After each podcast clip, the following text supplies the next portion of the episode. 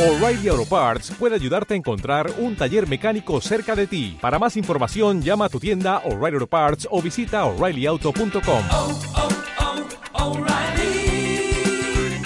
oh, Parts.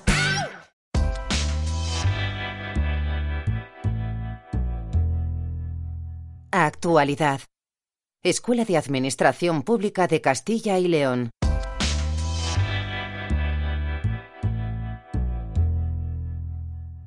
El régimen disciplinario del empleado público. Dentro del marco de la función pública existe, igual que en el ámbito de la empresa privada, una normativa de comportamientos sustentada en derechos y deberes que deben cumplir los empleados públicos. Es conocido como régimen disciplinario y supone los cimientos sobre los que debe desarrollarse la labor profesional del personal público. El Estatuto Básico del Empleado Público establece un régimen disciplinario conjunto para el personal funcionario y el personal laboral, frente a la situación anterior en la que el personal laboral se regía en esta materia por el Estatuto de los Trabajadores y el convenio colectivo. En esta línea cabe señalar que existen cinco principios fundamentales de potestad disciplinaria. 1. Principio de legalidad y tipicidad de las faltas y sanciones a través de la predeterminación normativa o, en el caso del personal laboral, de los convenios colectivos. 2. Principio de irretroactividad de las disposiciones sancionadoras no favorables y de retroactividad de las favorables al presunto infractor. 3. Principio de proporcionalidad, aplicable tanto a la clasificación de las infracciones y sanciones como a su aplicación. 4. Principio de culpabilidad. Y 5. Principio de presunción de inocencia. Con estos principios cabe preguntarse ¿cómo se refleja todo esto en la práctica? Y la respuesta se resume en dos palabras. Falta disciplinaria. El incumplimiento de los deberes y obligaciones de los funcionarios constituirá falta disciplinaria que dará lugar a la imposición de la sanción correspondiente sin perjuicio de las responsabilidades civiles o penales en que pudiera haberse incurrido. Las faltas podrán ser muy graves, graves o leves. Todas las tipologías de faltas se recogen en diversos artículos del Estatuto Básico del Empleado Público y son las siguientes. Artículo 95.2. Faltas muy graves.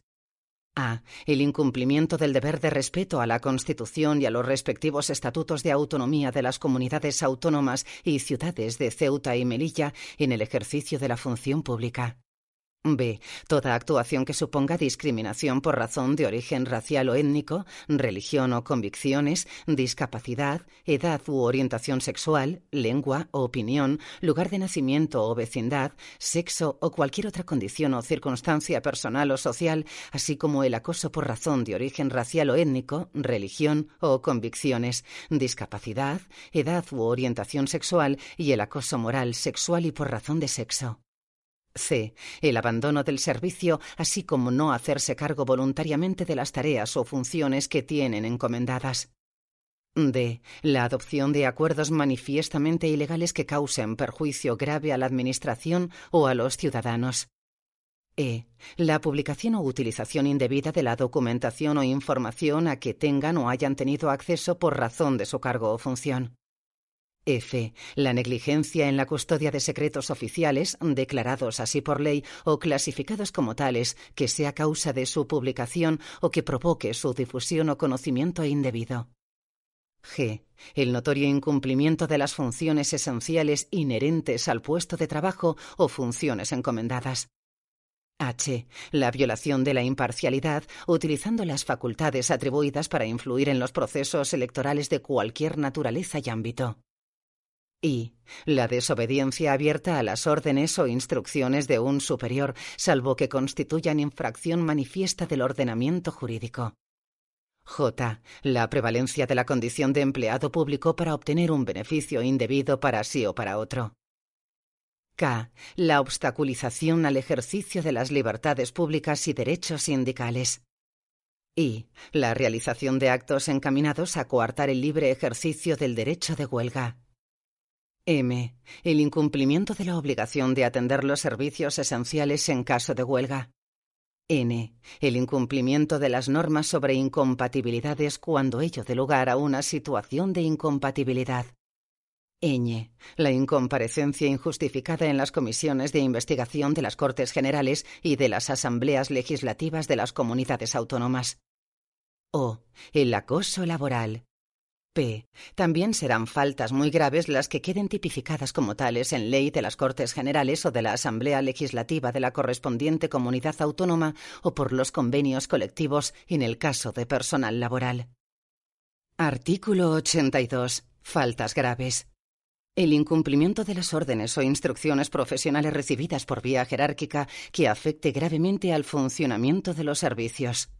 El abuso de autoridad en el ejercicio del cargo con el EBEP pasa a ser muy grave. La tolerancia de los superiores respecto a la comisión de faltas muy graves o graves de sus subordinados la obstaculización o impedimento del ejercicio de las funciones de sus compañeros o subordinados, así como los actos, omisiones o conductas de cualquier naturaleza dirigidos a conseguir el desprestigio de aquellos tanto en el ámbito personal como en el laboral. Las conductas constitutivas de delito doloso relacionadas con el servicio o que causen un daño a la Administración, a los administrados o a los compañeros el incumplimiento del deber de reserva profesional en lo que se refiere a los asuntos que conozca por razón de su cargo, si causa perjuicio a la Administración o se utiliza en beneficio propio. La grave desconsideración con los superiores, compañeros o subordinados. La grave falta de consideración con el ciudadano dentro del servicio encomendado. La intervención en un procedimiento administrativo existiendo motivos de abstención establecidos legalmente la emisión de informes, la adopción de acuerdos o la realización de actuaciones manifiestamente ilegales si causa perjuicio a la Administración o a los ciudadanos y no constituye falta muy grave. El atentado grave contra la dignidad de los empleados públicos o de la Administración.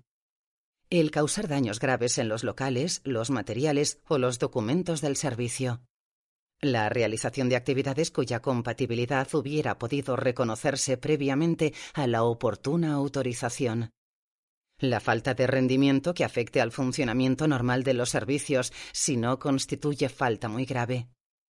El incumplimiento injustificado de la normativa reguladora de la jornada y del horario de trabajo que, acumulado, suponga un mínimo de 15 horas por mes natural de ausencia del trabajo. La tercera falta injustificada de asistencia al trabajo en un periodo de tres meses si las dos anteriores han sido sancionadas como faltas leves. Las acciones u omisiones reiteradas dirigidas a evadir los sistemas de control de horarios o a impedir que se detecten los incumplimientos injustificados de la jornada y el horario de trabajo la realización de actos y el mantenimiento de comportamientos frecuentes que de manera reiterada y sistemática busquen premeditadamente socavar la dignidad de la persona y perjudicarla moralmente, sometiéndola a un entorno de trabajo discriminatorio, hostil, degradante, humillante u ofensivo. Artículo 83. Faltas leves. El retraso, negligencia o descuido en el cumplimiento de sus funciones la leve incorrección hacia el público o hacia superiores, compañeros o subordinados, la falta de asistencia al trabajo injustificada de un día, el incumplimiento de la jornada y el horario sin causa justificada si no constituye falta grave, el incumplimiento de los deberes y obligaciones del funcionario siempre que no constituya falta muy grave o grave, Además, existe un caso adicional de falta grave prevista en el artículo 82R de la Ley de la Función Pública de Castilla y León. La presentación de informaciones infundadas respecto de actuaciones que hayan sido realizadas en el ejercicio de sus cargos o funciones por altos cargos o personal de la Administración General e Institucional de la Comunidad de Castilla y León, de las que pudiera derivarse un posible delito contra la Administración Pública, de los regulados en el título 19 del Código Penal, cuando de las actuaciones llevadas a cabo en la información reservada que se inicie como consecuencia de la información se derive de forma manifiesta su falta de fundamento. Este apartado fue añadido por la disposición final primera de la Ley 2-2016 de 11 de noviembre, por la que se regulan las actuaciones para dar curso a las informaciones que reciba la Administración Autonómica sobre hechos relacionados con delitos contra la Administración Pública y se establecen las garantías de los informantes. El Estatuto Básico del Funcionario Público también se encarga de señalar a las personas responsables. En concreto, en su artículo 84 indica que incurrirán en idéntica responsabilidad disciplinaria el personal funcionario, interino o eventual autor de la falta, los superiores que la consintieren y quienes indujeren o encubrieren las faltas muy graves o graves cuando de dichos actos se deriven graves daños para la Administración o los ciudadanos. Lo mismo ocurre con las sanciones disciplinarias, también definidas en el Estatuto, en su caso en el artículo 96. A. Separación del servicio de los funcionarios, que en el caso de los funcionarios interinos comportará la revocación de su nombramiento y que solo podrá sancionar la comisión de faltas muy graves. B. Despido disciplinario del personal laboral que solo podrá sancionar la comisión de faltas muy graves y comportará la inhabilitación para ser titular de un nuevo contrato de trabajo con funciones similares a las que desempeñaban. C. Suspensión firme de funciones o de empleo y sueldo en el caso del personal laboral con una duración máxima de seis años. D. Traslado forzoso con o sin cambio de localidad de residencia por el periodo que en cada caso se establezca. E. De mérito, que consistirá en la penalización a efectos de carrera, promoción o movilidad voluntaria. F. Apercibimiento. G. Cualquier otra que se establezca por ley. La sanción de separación del servicio en el caso de funcionarios y el despido disciplinario en el caso del personal laboral solo podrá imponerse por faltas muy graves por acuerdo de la Junta de Castilla y León a propuesta del consejero competente. La de suspensión de funciones, traslado forzoso o de mérito podrán imponerse por faltas graves o muy graves. Las faltas leves solo podrán ser corregidas con la sanción de apercibimiento.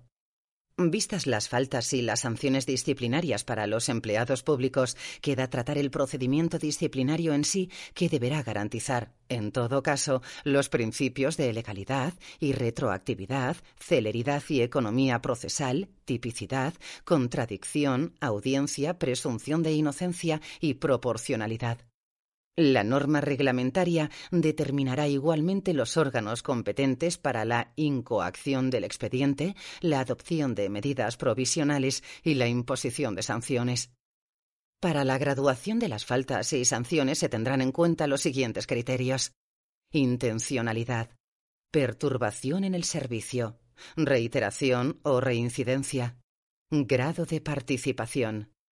El plazo máximo para la resolución y notificación del procedimiento disciplinario será de doce meses, si bien también existen periodos de prescripción tanto para las faltas como para las sanciones. En concreto, son los siguientes. Las faltas leves prescribirán a los seis meses, las graves a los dos años y las muy graves a los tres años, contabilizando el periodo desde el momento de comisión de la falta o desde el cese cuando se trate de faltas continuadas mientras las sanciones leves prescribirán en un año, las graves en dos años y las muy graves en tres años, contando en este caso desde la firmeza de la resolución sancionadora. Desde la ECLAP esperamos que este resumen te ayude a conocer un poco mejor el entorno de tu administración.